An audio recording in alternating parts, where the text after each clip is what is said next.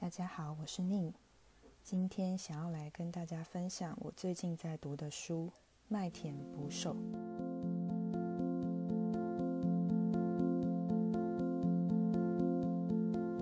相信很多人应该都有听过这本书，我自己是第一次读。虽然它是一部好像很经典的作品，那直到现在，真正吸引我去拿起这本书来阅读。竟然是因为我看了新海诚的动画《天气之子》，这两部作品到底有什么关联？主要是因为在动画影片当中，其实这本书它像是一个画面的彩蛋，藏在这部动画里面。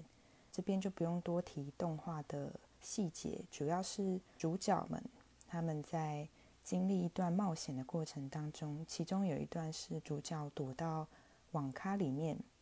然后他把一本书拿来盖泡面的时候，后来我看别人的影片分析，发现那本书是《麦田捕手》。而新海诚他之所以会把这本书放在里面当彩蛋，我相信是有它的趣味跟意义，就是这个点吸引我去找这本书来看。这一边简单的分享一下《麦田捕手》在网络上的内容简介。那它其实是一九五一年发表的一部小说，是美国作家 J.D. 沙林杰所写的。这本书它主要的主题其实是围绕在青春期的那种焦虑，还有一种青涩，或者是对于未来的迷惘跟不安这样子的主题，非常受当时的青少年读者所喜爱。这本书是以第一人称的角度讲述自己被学校开除。然后他在纽约的夜晚到处晃荡，将近两天。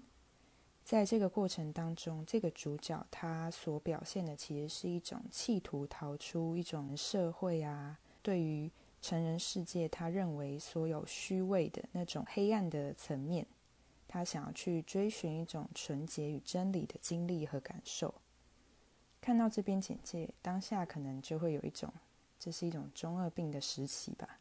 具体来说，他也没有遭遇什么重大的创伤或者是经历，在书上面并没有这样特别的写。就表面上来看，我觉得这是一种普遍青少年会经历的一种心境上的叛逆或者是彷徨时期。所谓的叛逆，其实也是相对于家长或者是长辈会反对自己的儿女所做的一些行为。在书中，主角他特别的。让自己浸泡在这个处境里，比方说逃学、吸烟跟喝酒，还有他的台词当中三不五时就跟他的同才互相的骂脏话。那这本书其实对于长辈来讲，会觉得似乎在当时会给自己的儿女造成一些不良的影响，所以当时甚至是许多的图书馆还有学校都将这个列为禁书。而且被列在美国最具挑战性图书榜的榜上。看到这边应该会觉得，天哪，禁书诶，越是被禁止的书，不是都越吸引人吗？如果是我的话，我就会觉得好像很好看。那因为到了现在，社会普遍的比较开放，所以对于这本书并没有特别的这样子的认知，只知道它是一本畅销经典的书，但从来没有仔细想要去读这样子。另外，还有学者指出，这本书的主角是当代美国文学当中最早出现的反英雄形象。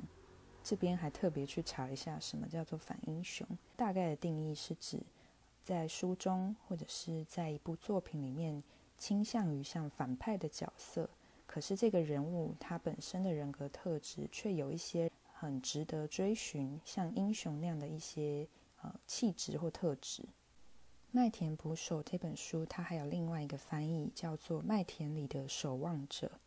它的书名其实来自于里面主角与他的妹妹有一段对话。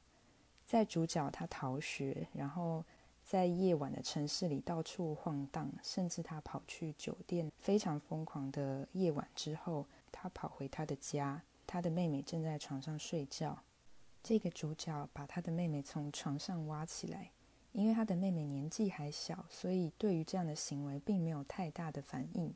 他看到哥哥只觉得很开心，但立刻他就察觉到哥哥好像是被退学的。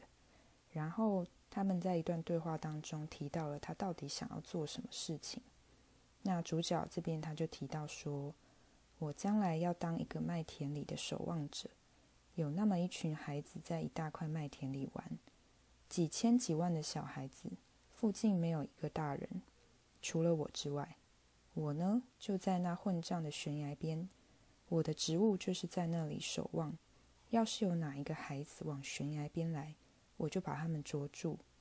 我是说，孩子们都是在狂奔。”也不知道自己是在往哪里跑，我得从什么地方出来，把他们抓住。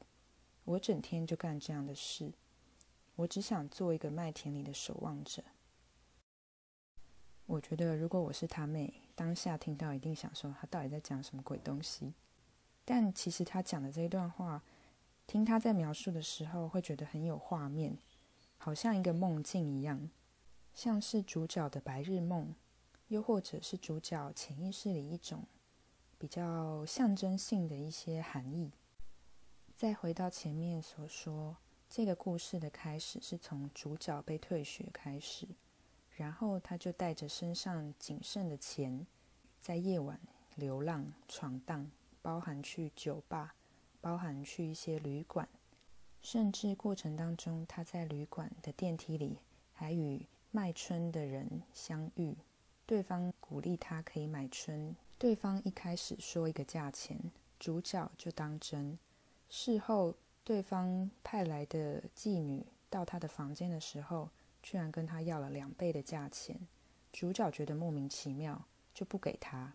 谁知道随后不久，卖春的人还有妓女都一起再回来跟他讨钱，甚至把他痛揍了一顿，拿走两倍的钱。主角只觉得莫名其妙，而且非常委屈。其实这样的经历非常疯狂，在看的过程当中，其实非常的不痛快。你可以感受到主角他从离开校园却没有要回家的过程当中，他就一直想要企图逃离什么，却又没办法真正的找到什么，所以就一直把自己放在各个地方流连。他所有与人的对话都是漫不经心，对方不见得愉快。他们的对话都非常的空泛无聊，对方通常到后来就不太想理这个主角，而主角通常还想扒着对方继续讲。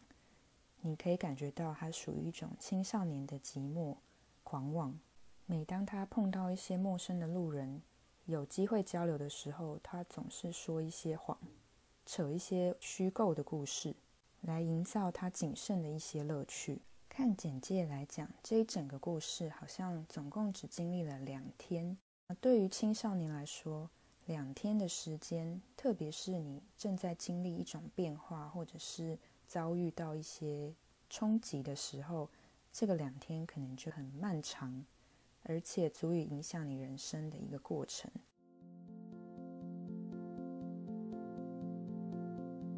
我觉得很有趣的是，以前的时间感跟现在真的很不一样。以前的一天真的可以感觉到，你每一个时刻都有各种变化跟吸收。我觉得在青少年的阶段，你的每天通常是被规划好的，包含就学，所以每分每秒我们其实都被安排好的在吸收不同的材料。以前觉得时间很慢，也有可能是因为上课真的太无聊了，所以会觉得时间特别漫长。到了现在的话，如果没有上班的话，其实对于在家工作的形式，它就没有那么明显的划分。那我觉得回到这本书来说，这两个夜晚其实对于主角来说是一个很重要的经历，它足以像是他人生的一个缩影。让我们在阅读故事的时候，可以看到主角是什么样的个性，他面对事情的时候，他是怎么样在处理，以及他在内心当中最真实想要去做的一个方向是什么，以及他在面对他看不顺眼的环境、同才或者是长辈的过程，他是怎么样去追求他内心真正的渴望。他或许还没有办法说清楚他到底想要什么。不过，从他描述的画面当中，可以感受到人最终其实追求的是一种单纯、纯粹的一种希望。不过，从他对于麦田捕手的描绘当中，可以感觉到他所向往的。我们很多人最终想要追求的，都是一种回归最纯真的自我。虽然听起来很幽默的是，主角他可能才十六、十七岁，他就已经被学校的事情给刺激到，想要去返璞归真。我们可能会觉得说，未免也太小题大做，或者是他根本什么都还没经历。但或许另一方面，在这个年纪，他因为周遭可以看到各种长辈或者是环境体制所造成的各种刺激，当他可以很明确的表现出自己的厌恶、反感，相对来说，他可能就会让自己不要往那个方向去前进。虽然知道自己不喜欢什么，不代表自己知道喜欢什么，好像绕口令。但我觉得可以用反向的方式去思考自己的人生，先去除掉自己不希望前往的方向，或许就是一个很重要的一个开端。老实说，整本书看下来，整个心情其实是不太愉快的。你会跟着主角一起焦虑，一起起伏，但这可能也说明了。故事的情节还有它的描述是可以让你跟着它融入进去。另一方面，我自己在读的时候，其实有一个感觉是，也许这一段经历它也像是主角的一个心理的过程。它有点像是把抽象的部分变为具象，让我们去清楚的看到主角他的一个心理的焦虑。表面上，它是很经典的叛逆的青少年的心路历程，但其实反问自己，自己有没有曾经真的叛逆过？曾经为了什么而为自己想要去平反，想要去争取些什么？如果没有的话，不妨透过读完这本书的时候，跟自己对话，去思考自己喜欢跟不喜欢的事情。在青少年的时候，我们或许对于不喜欢的事情，当时还没有能力去真正的反驳，或者是去拒绝。但随着岁月的增长，我觉得，当我们真正想要拒绝以及面对厌恶的事物的时候，对于自己来说，应该是希望可以长出能力去抗衡这些事情，也因此。成长对我们的意义在于，我们可以长出能力去面对我们厌恶的事情，或者是远离那些我们不喜欢的事情。这是现在成长之后与青少年的我们之间的一个差别。或许现在也还没有办法完全远离这些事物，但我觉得现在我们的思考更清楚，更知道自己想要什么的话。就能渐渐的长出我们的能力，以及与打造我们的生活条件，去成为我们真正想要的样子。在书中，主角他想要做的是一个麦田里的捕手。我觉得在他心中，似乎其实藏了一点点他的善良，跟他的想要去为其他人做些什么，但他不知道自己可以做什么，所以在他的描述当中是一个。画面强烈、很纯粹、很自然的一个像梦境一般的叙述，也许他的描述就可以套用在我们每一个人的人生当中。对我们来说，我们想要守护的是什么？我们的麦田是什么？我想这是我们都可以去思考的问题。那这本书，我觉得看完第一次跟再看第二次之后，一定会有不太一样的想法跟收获。所以，如果我之后再阅读一次的话，我会再把我的想法补充上来。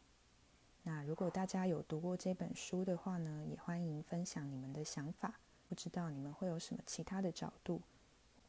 那今天的说书分享到这边，欢迎大家可以分享你们的想法。我们下次再见，拜拜。